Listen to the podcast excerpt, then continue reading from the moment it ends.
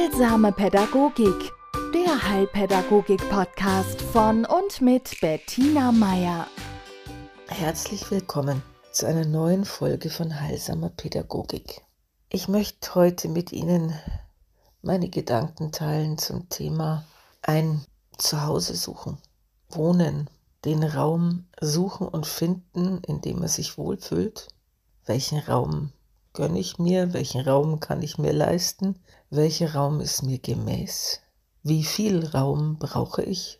Das sind alles so Fragen, die mich umtreiben, seit ich von einem 160 oder 170 Quadratmeter Haus mit einem Riesengarten umgezogen bin in zuerst mal 65 Quadratmeter möbliert mit einem auch wunderschönen Garten, von dem ich allerdings also die Aussicht genieße, aber der nicht mir gehört. Also ich darf auf der Terrasse sitzen und an, das ist schon ein Privileg, es ist ein herrlicher Ausblick. Aber wie schon gesagt, Sie merken es an den Zahlen, es ist eine sichtbare Verkleinerung und eine fühlbare. Interessanterweise eine, in der ich mich sehr wohl fühle. Ja, habe durch diese Verkleinerung, Schrumpfung meines Wohnumfeldes gemerkt, dass ich mich in diesen 65 Quadratmetern wesentlich sicherer und ungestresster fühle als in meinem großen Haus, was nicht nur daran liegt, dass natürlich das viel mehr Arbeit war, sondern ich habe in diesem Haus, das ich sehr geliebt habe, ein, zwei Jahre gebraucht, um mich nicht mehr zu fürchten. Und das hat, hat etwas damit zu tun, dass ich als Kind in großen Häusern aufgewachsen bin. Ich bin in Hotels aufgewachsen. Mein Vater hat Hotels geleitet. Meinem Vater hat auch eins gehört. Und ich war immer von sehr vielen Räumen umgeben, von sehr vielen Menschen. Und ich habe da Erfahrungen gemacht, die nicht nur für Kinder, aber gerade für Kinder auch sehr, sehr beängstigend waren. Denn wenn Kinder in so großen Räumen aufwachsen, dann brauchen sie Schutz. Dann brauchen sie Menschen, die durch ihre Liebe und ihre Fürsorge diese Räume begrenzen. Ja, die das Dunkle abwehren helfen, den Schatten, ja, die unbekannten Geräusche, die ihnen helfen, die Menschen, denen sie begegnen, in freundlich oder feindlich zu unterscheiden. Am besten wäre es, sie würden gar nicht erst lernen müssen, dass es sowas gibt, aber es gehört natürlich auch zum Leben dazu. Gut, und das wurde, ja, sagen wir so, da gab es einen Gegensatz. Ja, wenn ich zu den, in den Ferien zu meinen Verwandten kam, weil gerade in den Ferien, August und so, war ja immer Hauptreisezeit und meine Eltern hatten da am wenigsten Zeit für uns Kinder.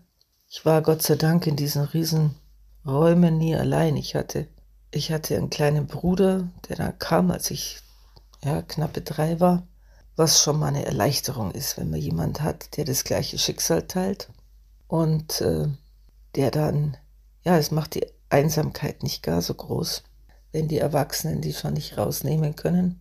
Auf alle Fälle verbrachte ich meine Ferien oft bei Verwandten und die hatten Gott sei Dank keine Hotels, sondern Wohnungen.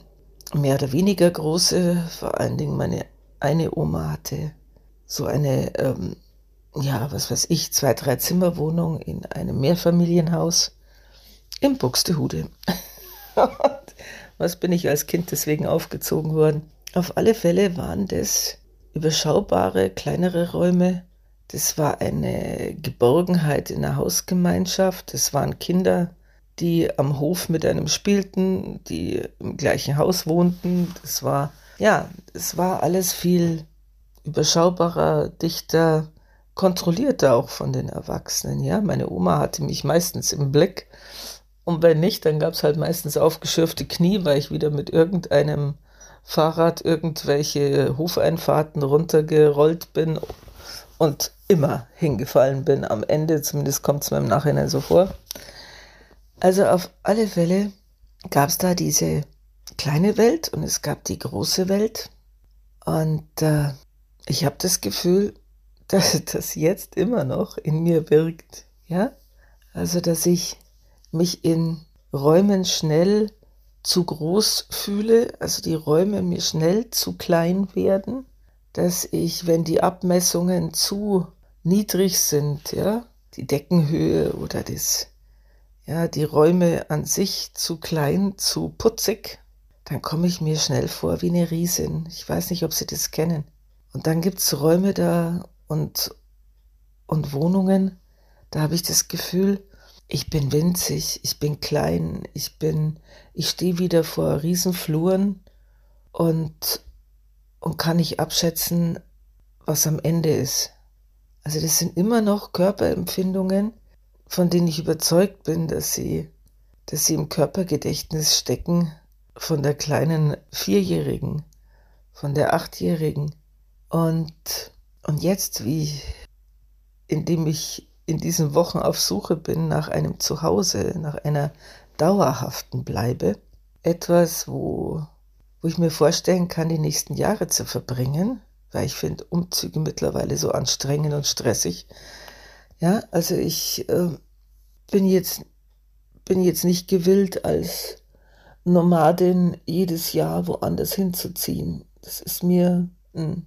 also jetzt, wo ich auf der Suche bin nach einem Zuhause, weil diese Zwei-Zimmer-Wohnung so goldig sie ist und so herrliche Ausblicke sie bietet, ja nicht meine ist. Ja, ich lebe hier mit Möbeln und in Möbeln, die bereitgestellt sind vom Vermieter. Ja, ich habe meine Möbel eingelagert, meine Bücher, meine Bilder und gestalte nun mal gern. Ja, meine Umgebung.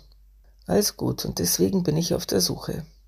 Und ich merke, diese Suche ist immer noch geprägt von diesen Erfahrungen. Also wird die Wohnung oder das Haus zu groß, kommt die Angst. Ist die Wohnung zu, zu klein, zu, ja, wie soll ich sagen, atmet sie so einen gewissen Geist der 50er, 60er Jahre, wird es auch eng, ja, innerlich, obwohl da so ein, ja, so ein, äh, Bedürfnis auch ist von Geborgenheit, von Überschaubarkeit. Also ich oszilliere so zwischen zwei Polen. Zu groß, zu klein, angstbesetzt, übersichtlich. Und in der Mitte hätte ich gern so eine Mischung aus Freiheit und Geborgenheit. Die Quadratur des Kreises. Und äh, ich erzähle Ihnen das, damit Sie auch, vielleicht haben Sie ja auch ähnliche Erfahrungen gemacht und vielleicht kennen Sie das bei sich. Dieses, diese sehr, sehr widersprüchlichen äh, Seelen in der Brust von dem, was man auch als angenehm empfindet und das, was einen schon bedrückt. Oder dieses Gefühl, ja, es ist sehr gemütlich, aber es ist so gemütlich, dass es mich schon ja, dass es äh, mich auf eine gewisse Art und Weise lähmt. Ja, wo keine Veränderung mehr möglich ist. Wo allein die Tatsache, dass mal eine Couch verrutscht oder ein Stuhl verrückt wird, die Balance schon durcheinander bringt. Welche Räume waren für Sie als Kind wirksam? Welche Gefühle verbinden Sie damit? Was brauchen Sie, damit Sie dieses Gefühl haben von, oh, hier ist was möglich. Hier kann ich mich einrichten und gleichzeitig so einrichten, dass Raum ist für, ja, mich, für Gedanken, für Begegnungen, für mh, mm, Ausdruck. Denn ich glaube, das ist etwas, was Wohnen von einem Zuhause unterscheidet. Das ist, wenn ein Mensch sein Zuhause gefunden hat, dann drückt diese Wohnung die Persönlichkeit aus. Dann weiß man, das ist jetzt die Wohnung dieses Menschen. Dieses Menschen, der, das könnte überhaupt nicht die Wohnung von jemand anders sein. Also ein sehr, ein, ein individuelles, individuell gestaltetes Wohnen ist ein Zuhause. Auch wenn es jetzt ein Zuhause wäre, das einem anderen Menschen überhaupt nicht äh, entsprechen würde. Gerade deswegen. Also das sind zurzeit so die Überlegungen, die ich habe. Und ja, gutes drüber nachsinnen und mir bitte Daumen halten, dass ich die Wohnung finde, die mir zum Zuhause werden kann. Danke Ihnen. Heilsame Pädagogik, der Heilpädagogik-Podcast von und mit Bettina Meier.